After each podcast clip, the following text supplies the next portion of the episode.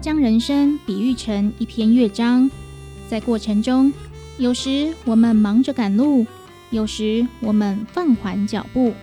不管在人生途中的哪一个阶段，在画下休止符前，都别忘了用自己喜欢的方式尽情欢唱。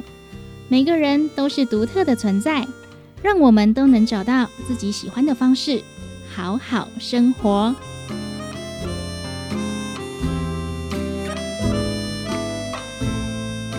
好好生活节目获得文化部影视及流行音乐产业局经费补助，每周日在成功电台 AM 九三六播出。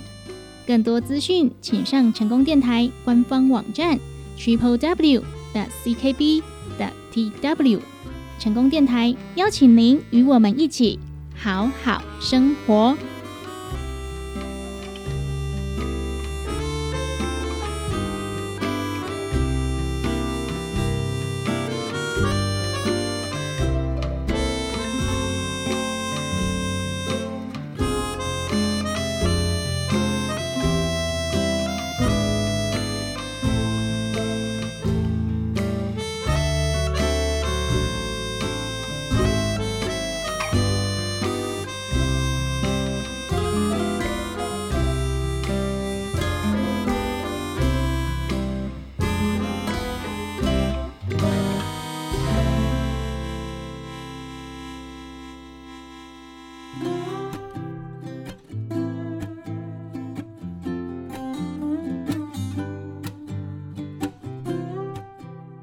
成功电台 AM 九三六，欢迎收听好好生活，我是主持人班班。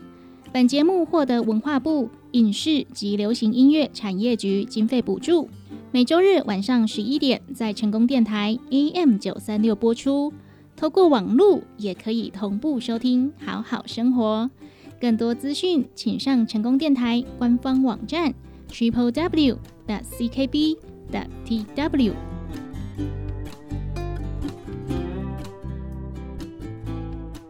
若将人生比喻成一篇乐章，在画下休止符前，我们都要尽情欢唱。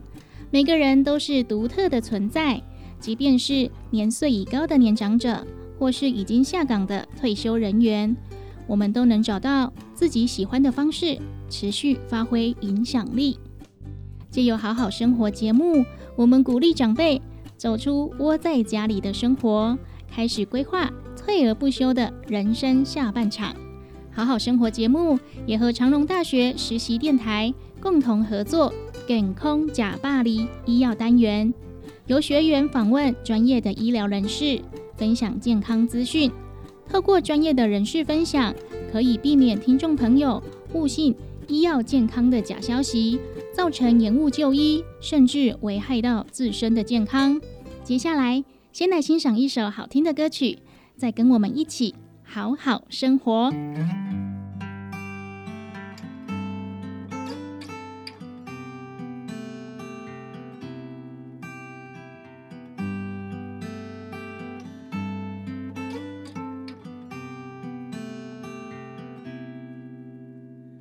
去南方的时，那闻着故乡的味。目测啊，烘冷景，怀念的气味。半山过岭，风微微，心内有酸甘甜。下港来的我，想厝的心稀微，亲像。无尽的日头花，跟天光长西。日头落山以后，伊会透咧咧。我是无尽的日头花，透风落雨的暗暝，拍落的花瓣随风。要飞去底。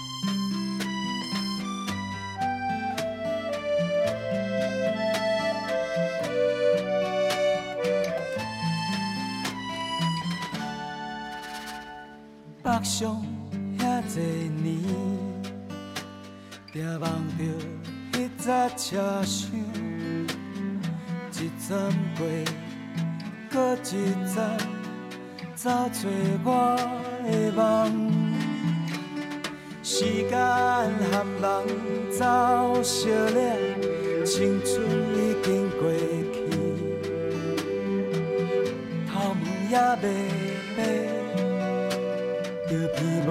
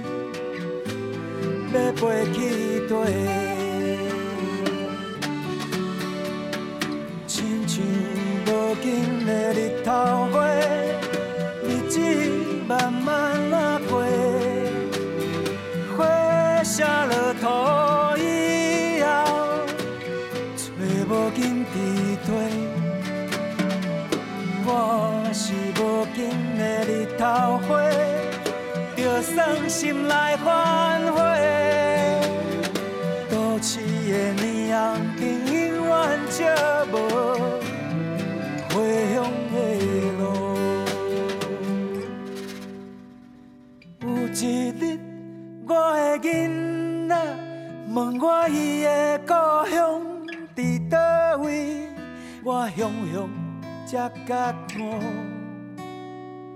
已经伫这落地，生根。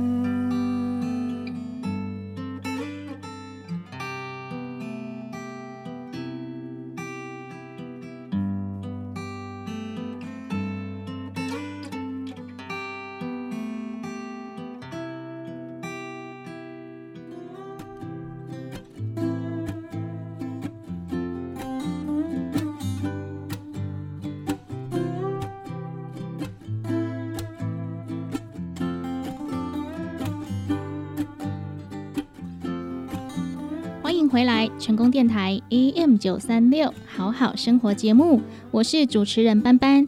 本节目获得文化部影视及流行音乐产业局经费补助。在今天的节目，要跟大家来分享的是退休教师武丽娟的故事。教职工作退休后，武丽娟女士并没有因为退休而停止学习，而是透过许多社区、政府的乐龄课程，丰富了她的退休生活。透过社区的学习课程，他也开始接触音乐才艺，学习乐器乌克丽丽。在开始今天的节目之前，先跟听众朋友报告，本次直播期间遇到新冠疫情三级警戒，因此本次的专访是透过电话连线。虽然目前疫情已经趋缓，还是要提醒大家，外出时要记得戴口罩、勤洗手，防疫要从你我做起。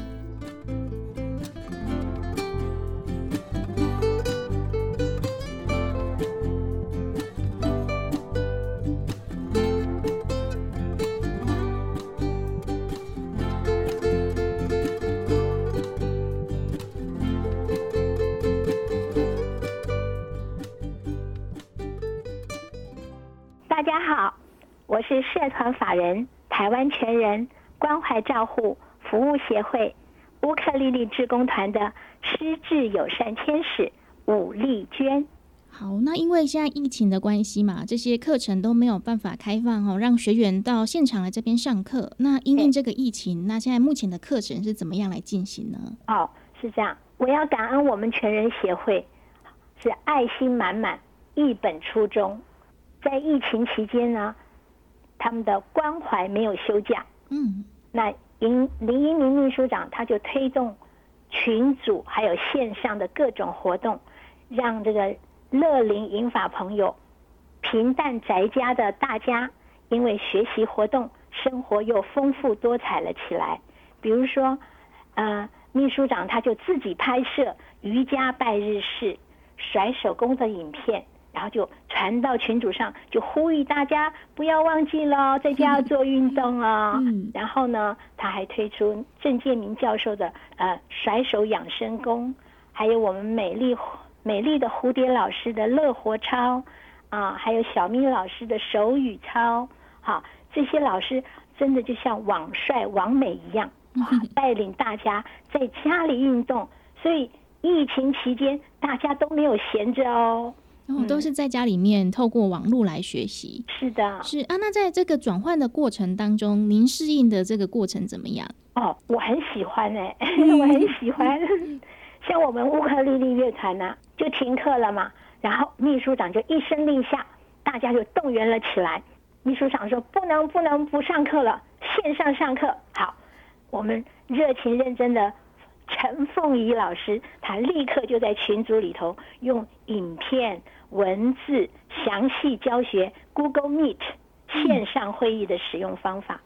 那我们同学当中不乏七八十岁的长者哦。对呀、哎，大家都能上线了耶！哇，所以这个过程当中也是那个协会一直这样一步一步教你们怎么去操作的嘛。是的，是的，嗯，我甚至看到那个秘书长在赖里头说：“不会的，长者，你下楼来，我到你家楼下来教你。”哇，到府服务。他们的热心哎，服务到家这样。嗯嗯，，哎，那这样子，目前在线上学习，您参加的是乌克丽丽的线上学习班，好，目前最高人数大概是几个人共同学习呢？哦，这个线上学习的哈，每一次我看最高人数有二十六个哦，哦，也很多哎，也很多哎。对，还目前，一定还有人不断的被我们吸引，因为老师教的课太好了，嗯可以回放到 FB 去看。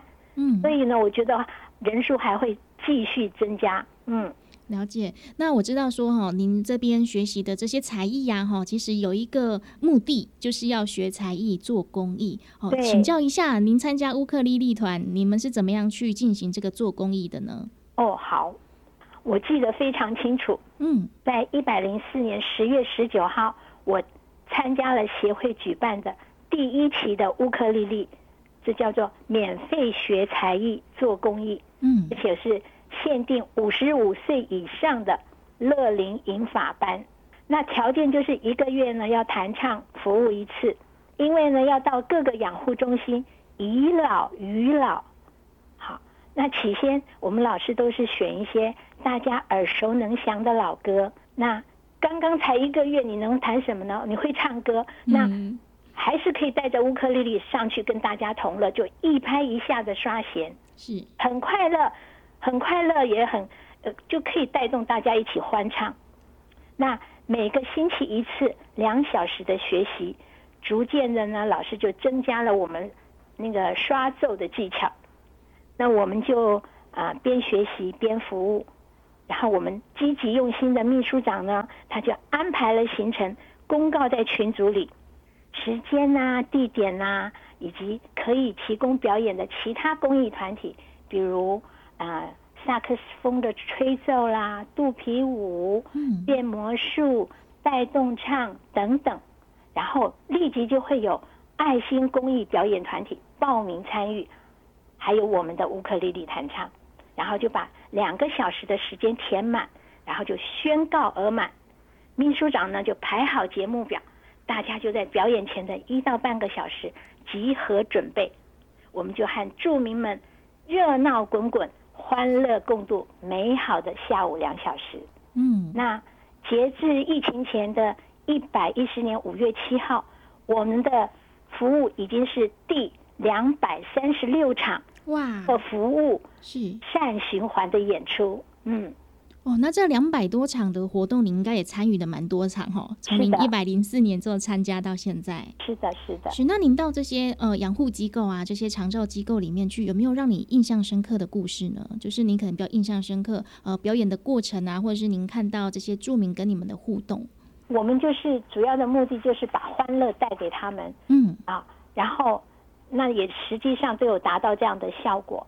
那嗯虽然平时我们可能也有一点腼腆啊，或者怎么样，可是，在老人家的面前，我们就努力的嗨起来，嗯要把他们也引发起来，就是要同乐，就是要快乐这样子。嗯，嗯，有那有一些也是有一点，我们中国人嘛，就是就是都会不太熟悉，就是会比较害羞。对，但是还好，我们就是真的就是去呃同乐，那也有达到这样的目的。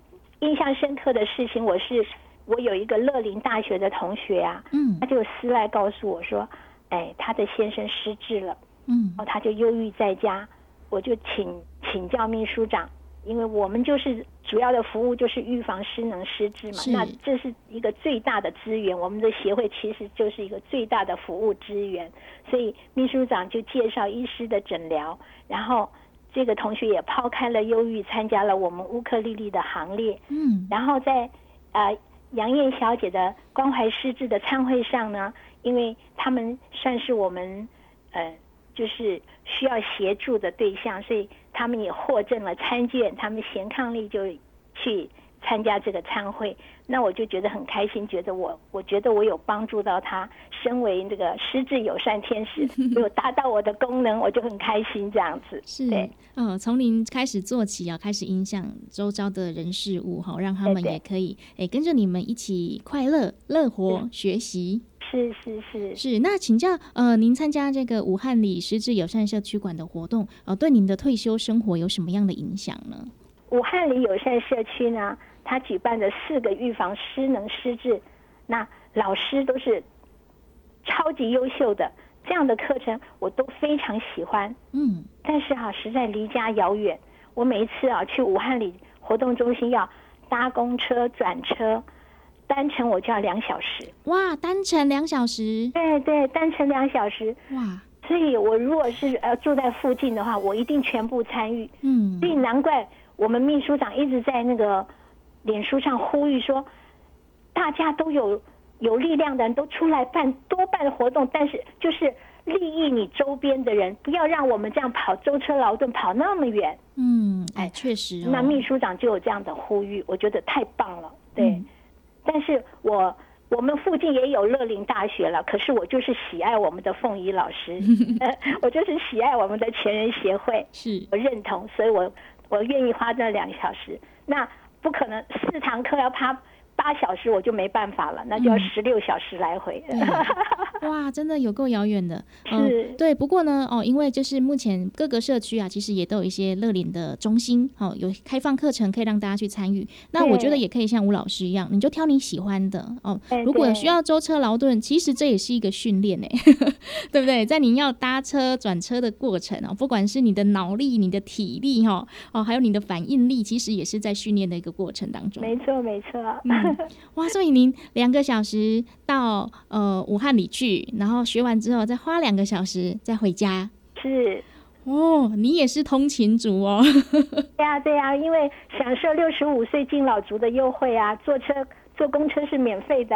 嗯，哎，那请教老师，就是目前就是防疫在家、啊，您现在目前在家的生活规划是怎么样呢？哦，我还有其他的线上课程，嗯比如说我我们有那个，这叫静观入修，就是一个修养身心的一个呃晨间的晨课是，啊。然后我们还有读书会，嗯是也是就是修炼呢、算是修炼，就是个人心性的修炼的一个线上课程。嗯哼那我还有参加那个呃外语推广协会的日文、英文的线上课，程。嗯，对，然后这个这个英文课程更好玩，就是老师那个理事长请了一个老外，老外，那他是星期六晚上七点到九点的两小时的英文对话，然后他用三十年前的一个非常呃好看的那个影集叫做《家有阿福》，嗯，对对对，他就用那《家有阿福》整个的剧本，它是一集一集的，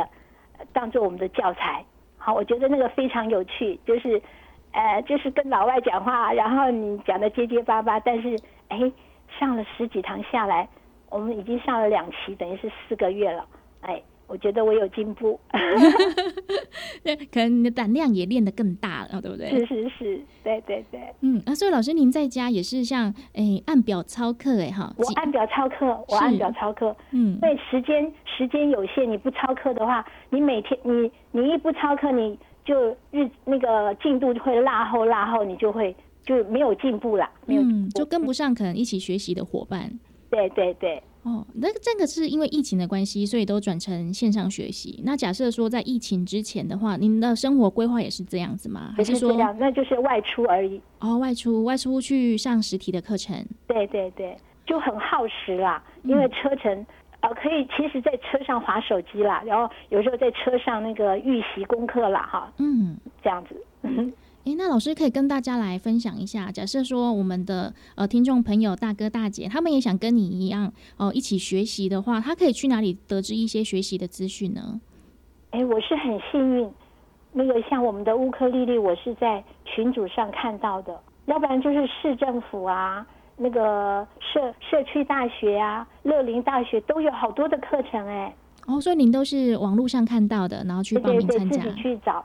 哦，所以您这些课程也都是呃，在脸书上面，您可能看到团体推出什么样的课程是哦，所以也推荐大家，就是除了我们临近的一些呃乐林的据点之外呢，哈常州据点之外，也可以诶参加一些乐林的社团哈，或者是一些教学的社团啊，如果有任何的课程服务，你都可以一起来参加。是的，哎，那老师请教您，您参加比如说英文课啊、日文课，这个也是免费的吗？还是要收费呢？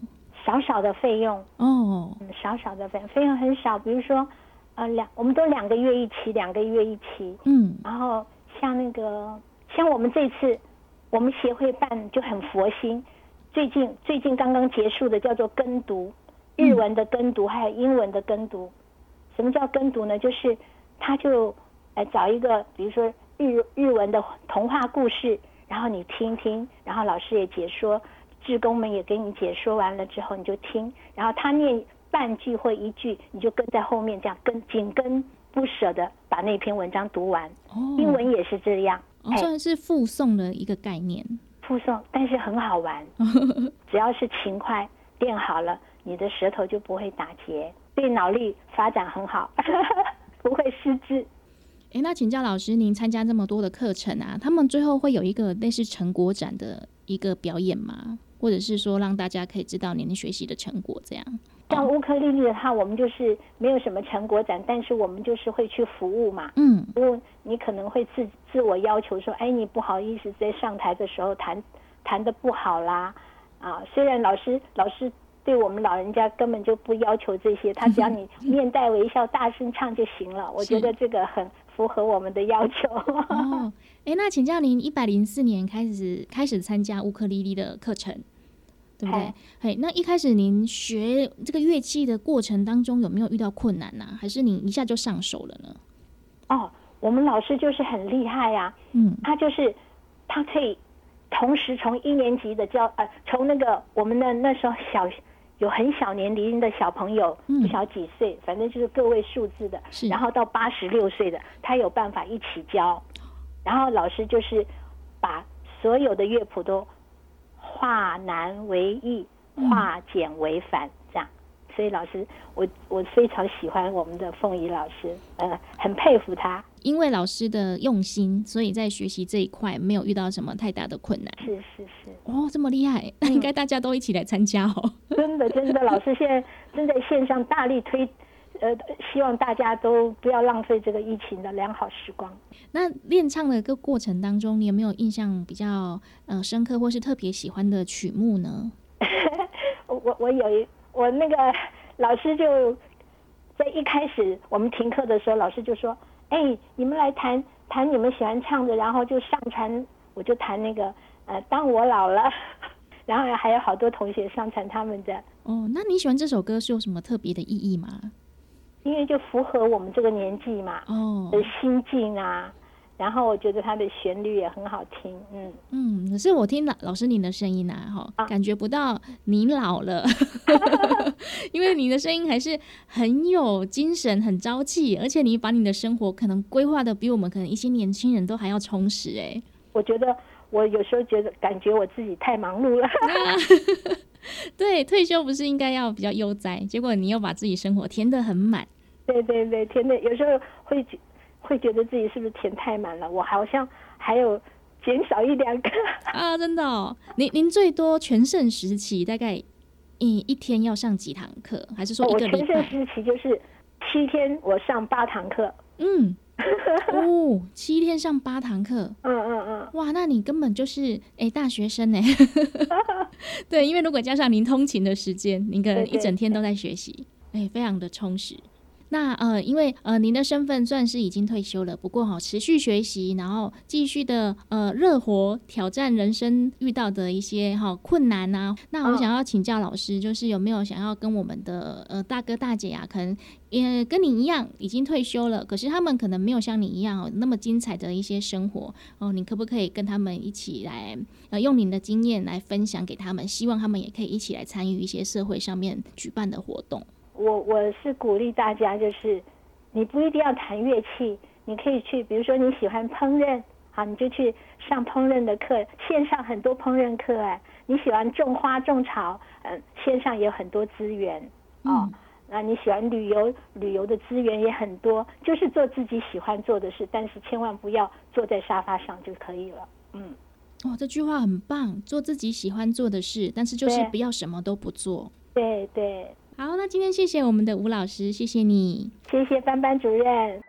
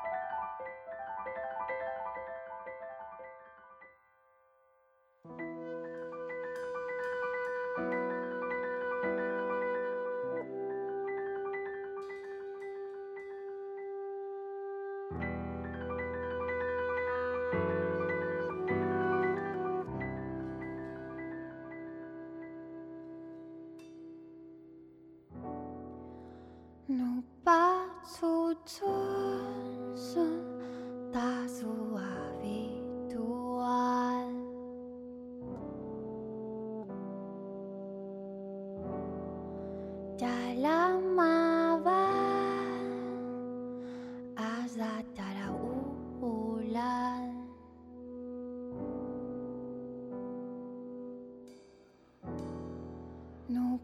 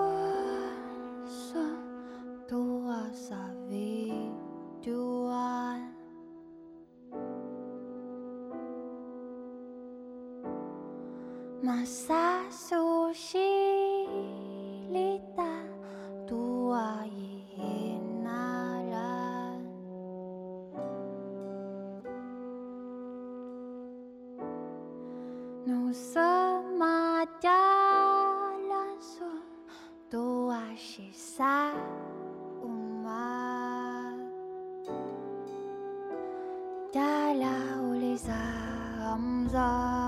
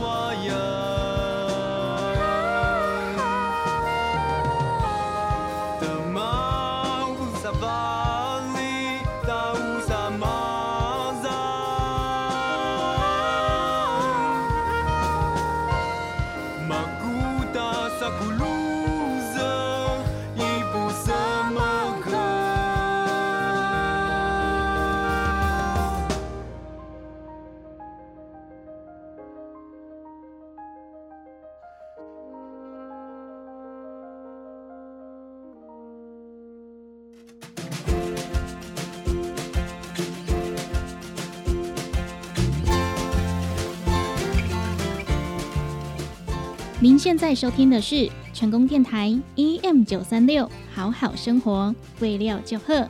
本节目获得文化部影视及流行音乐产业局经费补助。每集节目都会来分享长照资源资讯，邀请您与我们一同关注年长者的需求。对节目有任何意见，欢迎您拨打电台服务专线零七二三一零零零零空七李三一。控控控控，也可以透过成功电台脸书粉丝团，或是我们的官方网站 triple w 的 c k b 的 t w 与我们取得联系。继续回来，好好生活。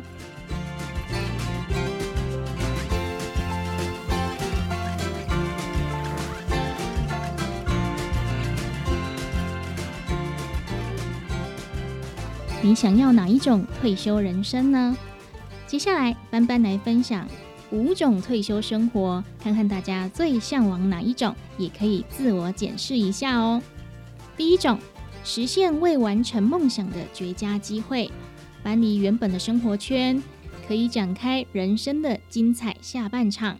像是喜欢田园生活的人，可以来买一片农场土地，推广有机种植，开展出新的商机。第二种。退休后志趣不变，持续把你的专业发挥在相关领域上，维持相当的工作量。像是教师退休后可以转任社区大学的讲师，专业经理人可以来兼职当顾问。第三，时常关注过去工作产业和社会的现况，给予专业的评论与建议，但并不实际的采取行动，像是。退休的建筑师会出现职业病，给予建案评论意见。第四，退休就是要好好放松，享受自由时光，不用有特定的规划，像是在家带孙子、外出享受美食、跟老友聚一聚、偶尔来一趟小旅行。第五，还在寻找合适的退休模式，虽然对未来还感到不确定。但是呢，是保持着正向态度，不断的摸索和尝试，像是被迫提早退休，还有还没准备好就退休的人。如果你向往的是第一种，实现未完成梦想的绝佳机会，你就是属于冒险者，大胆追梦是最适合你的退休人生。如果你喜欢的是第二种，退休后志趣不变，持续发挥你的专业。你是属于续成者，在原来的专业维持半退休状态，或者呢，也可以加入志工行列，持续工作的感觉会让你感到满足。如果你向往的是第三种，时常关注过去的工作产业和社会现况，但是呢，只会给予评论，没有采取实际行动。你就是属于旁观者，很适合当个布洛克或是 YouTuber，透过写文章、拍影片，让你的专业评论让更多人听到、看到。如果你喜欢的是第四种，要好好放松，享受自由时光，你是属于享受者，把时间花在家人朋友身上，会为你带来快乐。如果你是第五种，还不知道怎么规划退休人生，你是属于搜寻者。虽然不知道未来该怎么走，不过呢是保持着正向的态度，不妨好好思考前面四样的退休人生，你喜欢哪一个哦？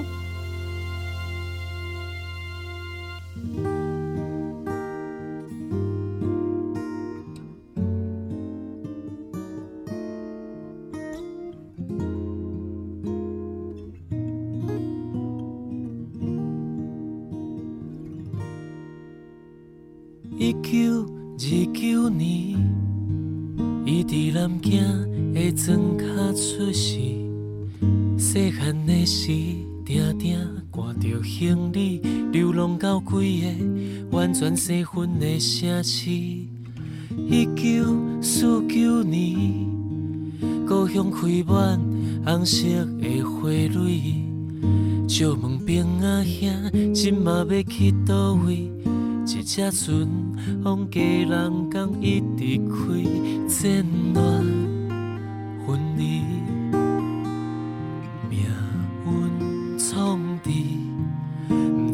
影离开了后，当时通转去，我头目睭一年，就是三十年。啊，故乡是浅浅的海水，卡到受水嘛受袂转去。生活过一个又一个生分的城市，尾仔住伫用南京好名的路顶。啊，故乡是浅浅。的海水，我最思念拢停伫江边，无山片野的寒梦花直直开，同款的春天到秋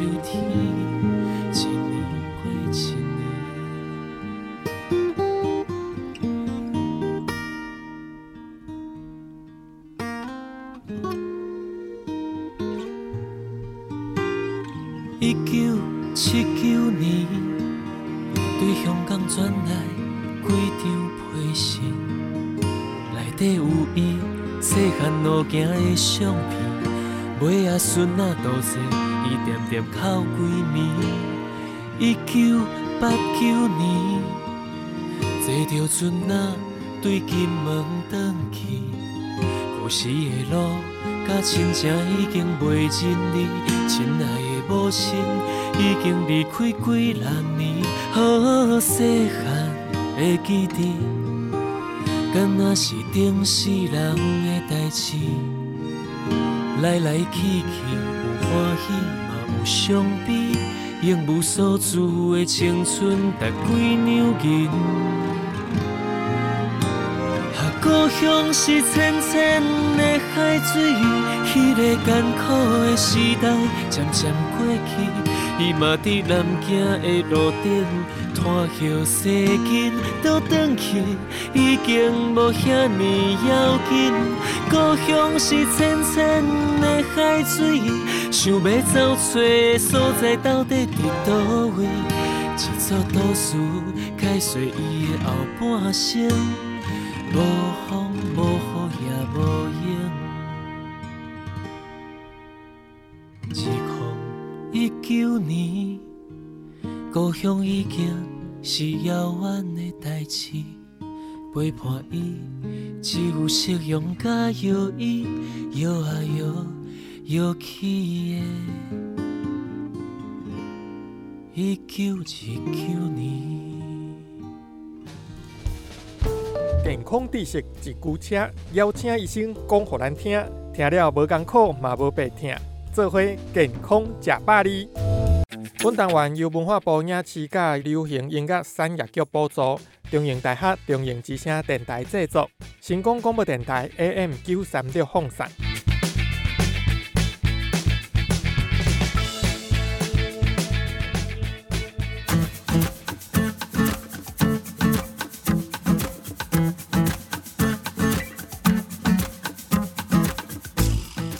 众朋友好，今天呢，我们邀请到的是奇美医院刘景峰医师来跟我们聊聊关于过敏性鼻炎。那我们请景峰医师先跟听众朋友打声招呼。各位听众朋友，大家好，我是刘景峰医师，目前在奇美医院的鼻喉部服务，很高兴有这次的机会能够来跟大家谈一谈过敏性鼻炎。那讲到过敏性鼻炎，是不是请医师先跟我们定义一下是什么？然后在台湾罹患的人数是多的吗？所谓过敏性鼻炎呢，如果就正确的一个定义来说，它是一种我们身体的一种免疫反应，我们这个免疫的比较对外界的刺激过度的反应。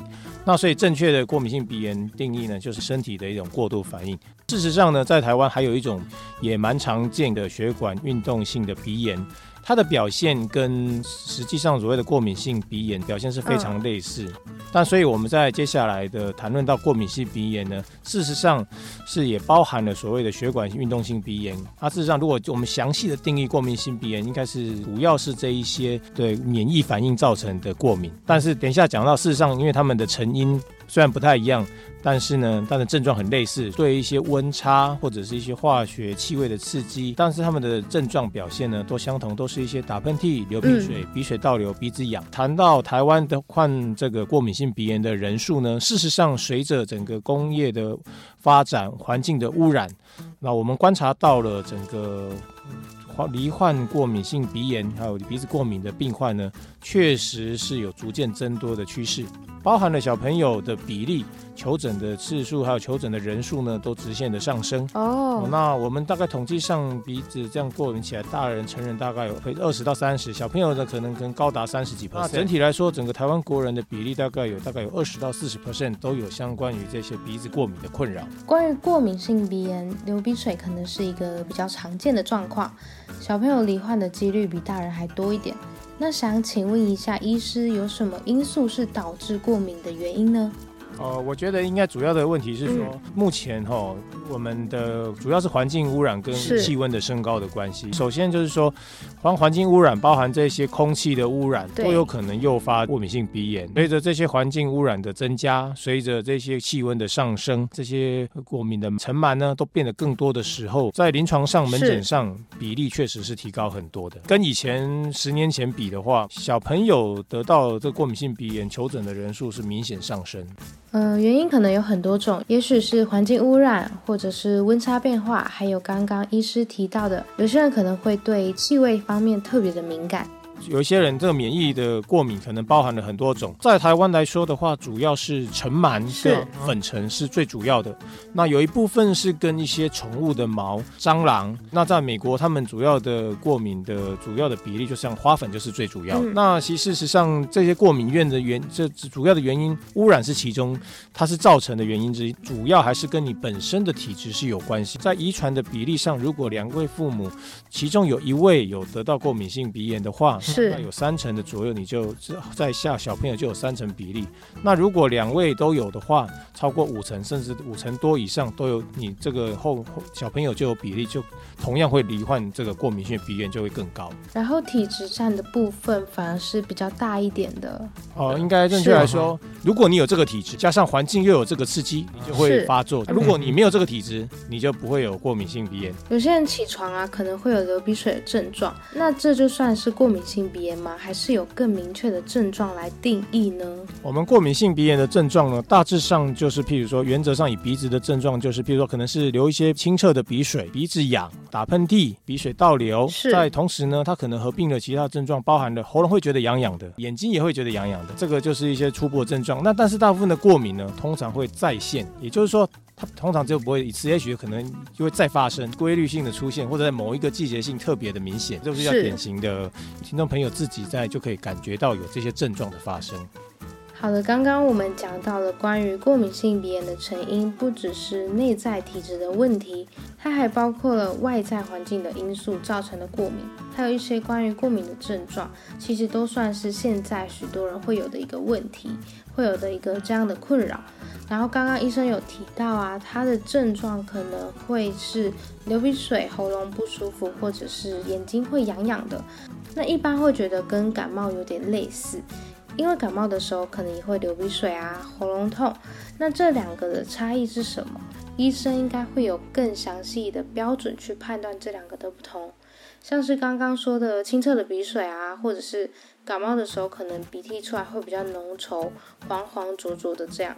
这样判断那是一个很粗糙的方法。是的，一般来说，我们的所谓的感冒呢，它就是一种上呼吸道感染。那上呼吸道感染原则上都是一些病毒性的感染，它这些病毒会依附在我们的上呼吸道黏膜，常常大部分除了我们有一些鼻子的流鼻水啦、鼻塞啦、自痒的症状之外呢，也常常会合并了一些像是喉咙痛或者咳嗽或者一些一些其他的相关症状。再如果是单纯的，比如说鼻子过敏的话呢？就比较少这些像其他的症状，因为还是以鼻子的一些鼻水清澈，特别是清澈鼻水比较多。眼睛痒哦，这个就比较特别。那像过敏性鼻炎就常常会合并了眼睛痒。第二个就是说上呼吸道感染。它的一些鼻涕比较浊的比例会比较高，浊的鼻涕里面常常有一些抵抗的白血球啊、病毒啊、一些粘稠的分泌物啊。嗯，在过敏性鼻炎通常是比较清澈的一些分泌物。当然，这是一些临床症状。实际上，在诊间去进行判断的时候，过敏性鼻炎它的鼻黏膜、鼻甲通常会比较水肿而苍白。但是如果是上呼吸道感染的，通常会比较充血而变得比较红，而且比较会合并一些其他的。症状哦啊，所以如果只是单就一些临床上的症状的话，我们可以初步的简单这样判断啊。那个一般的上呼吸道感染，通常它有一个时间性，是可能是五天或六天，短时间，那它就慢慢的逐渐痊愈。过敏性鼻炎的，它通常跟一些时节、季节比较有相关，它会一直重新、重新一直出现，一直出现。是的，大概都是一些初步的辨别方法。刚刚听了景峰医师专业的分享，相信听众朋友对这个过敏性鼻炎也有一些观念了。如果你有流鼻水的症状，或者是眼睛痒痒的这些问题，不知道原因的话，就可以直接去医院，让医生来做专业的检查。那其实有些人吃海鲜会过敏，还有蚕豆症啊等等这样的体质，是有某些方式是可以测出来的。那关于过敏性鼻炎，是不是也有什么样的检测方式是可以去判断的呢？我们提到的就是说，你对哪一些进行会有比较有过敏的？那我们以过敏性鼻炎为例哈，我们都是做抽血做一些抗体的检测。那当我们在做一些抗体检测的时候，就可以看我们可能验的东西，除了我们空气中常接触的一些可能造成过敏的相次进行测试，比如说以台湾来说，最常见的就是尘螨、粉尘，比如说狗毛。猫毛是的，蟑螂哦，这些是蛮常见的。我们去检测你的抗体的数量有没有提高。当然，我们同时验三十六项里面项目也包含了食物、海鲜、鸭子或者是一些常见的。基本上，这个在这群这个验血的套组里面呢，我们通常把一些常见的过敏可能呢都有都包含在里面。当然，你可能也不见得刚那么凑巧，也大部分当然是只能说大部分的。扣掉这个套组以外的呢，如果他没有在这个项目里面，我们当然就验不出。但是我们一般来说，现在比较常见的过敏原测试是用抽血验抗体的方法来进行。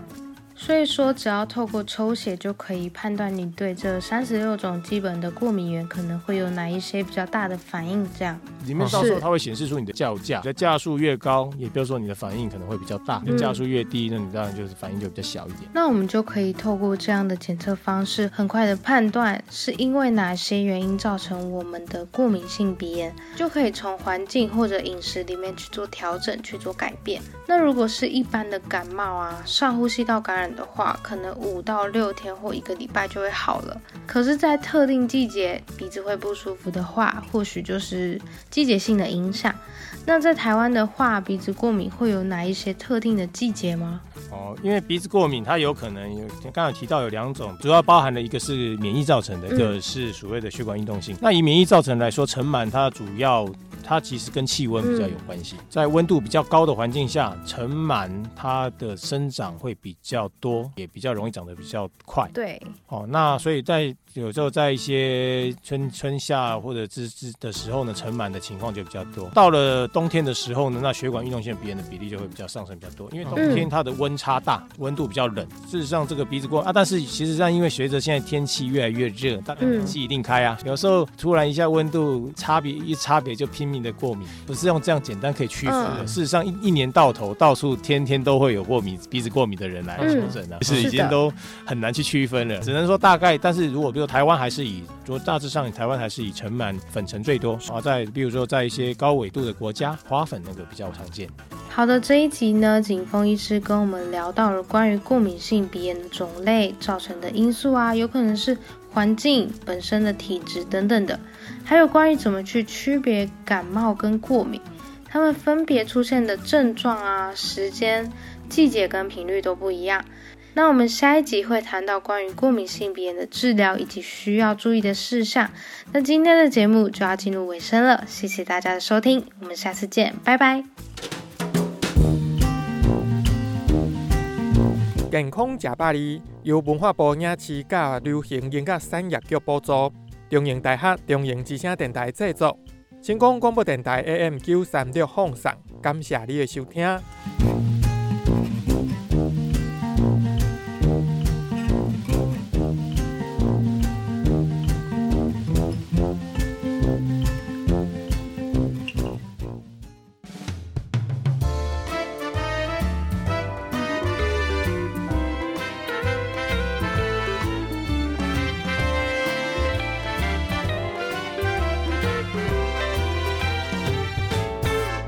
一年也会记，行伫田花边，开金菇野电花，有时地闪烁。头前路我歹行，拢有你，带希望，像梦境遐尼水。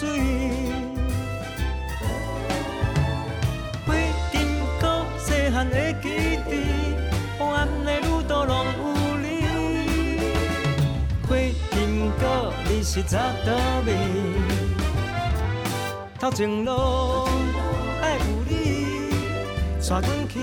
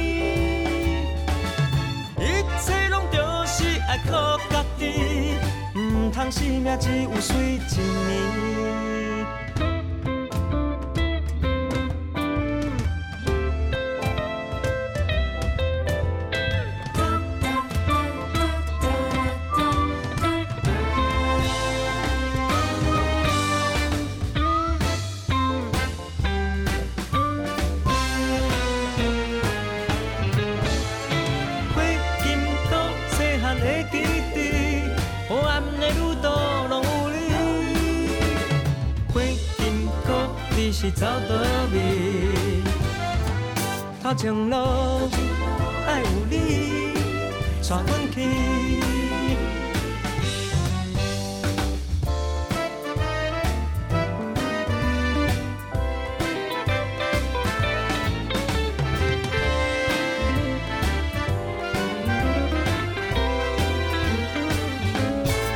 一年也会记。行伫田花边，电花，有时地闪烁。头前路我歹行，拢有你，带希望，像梦境遐尼水。花金菇细汉的记忆。黑暗的路途拢是走倒位？头前路爱有你带阮去。花金果你是走倒位？黑暗的路途拢有你，花金果你是走倒位？头前路爱有你，带阮去，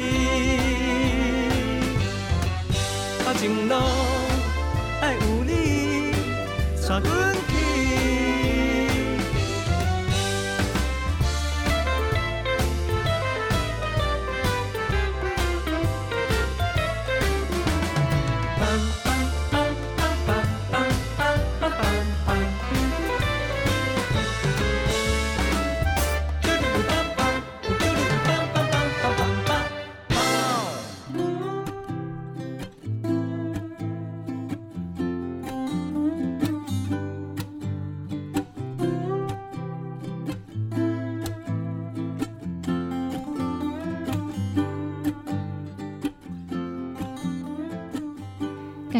收听成功电台 EM 九三六好好生活节目，我是主持人班班。本节目获得文化部影视及流行音乐产业局经费补助，每集节目都会来探讨分享长照资源资讯，邀请您和我们一同关注年长者的需求。对我们的节目有任何想法建议，欢迎您拨打电台服务专线零七二三一零零零零空七。李三一空空空空，也欢迎您透过成功电台脸书粉丝团以及我们的官方网站 triple w 的 ckb 的 tw，将您的想法意见提供给我们。感谢您今天的收听，我们下集见。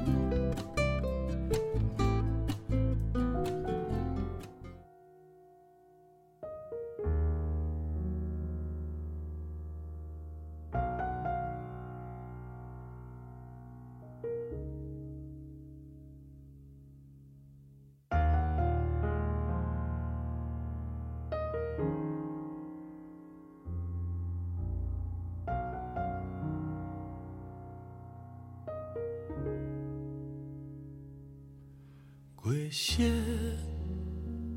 暗淡无光，乌云罩着迷失的青春，目睭拢看袂清，头前的路还搁有偌远。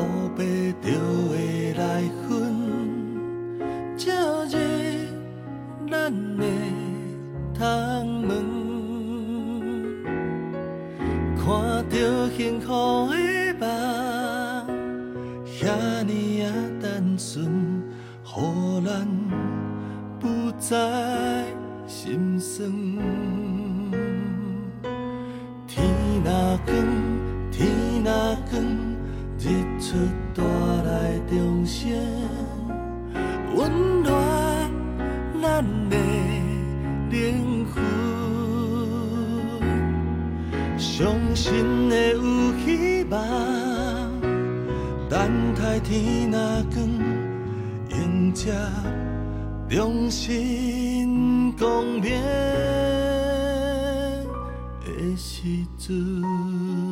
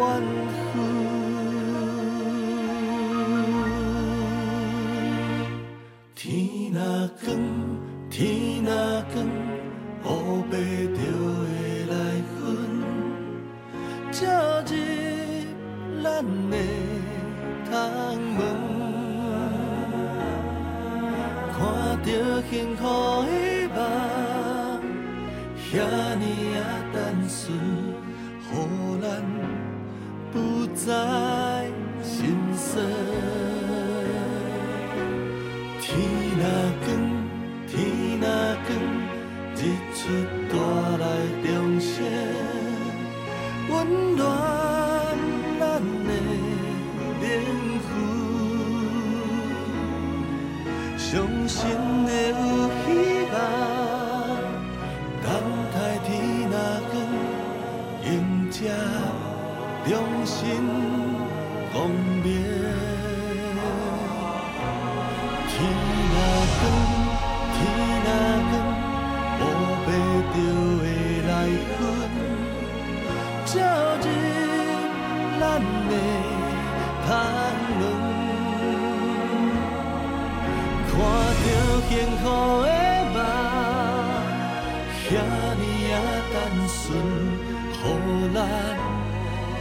心酸，天啊！天啊！日出带来重生，温暖咱的恋痕，伤心的有希望。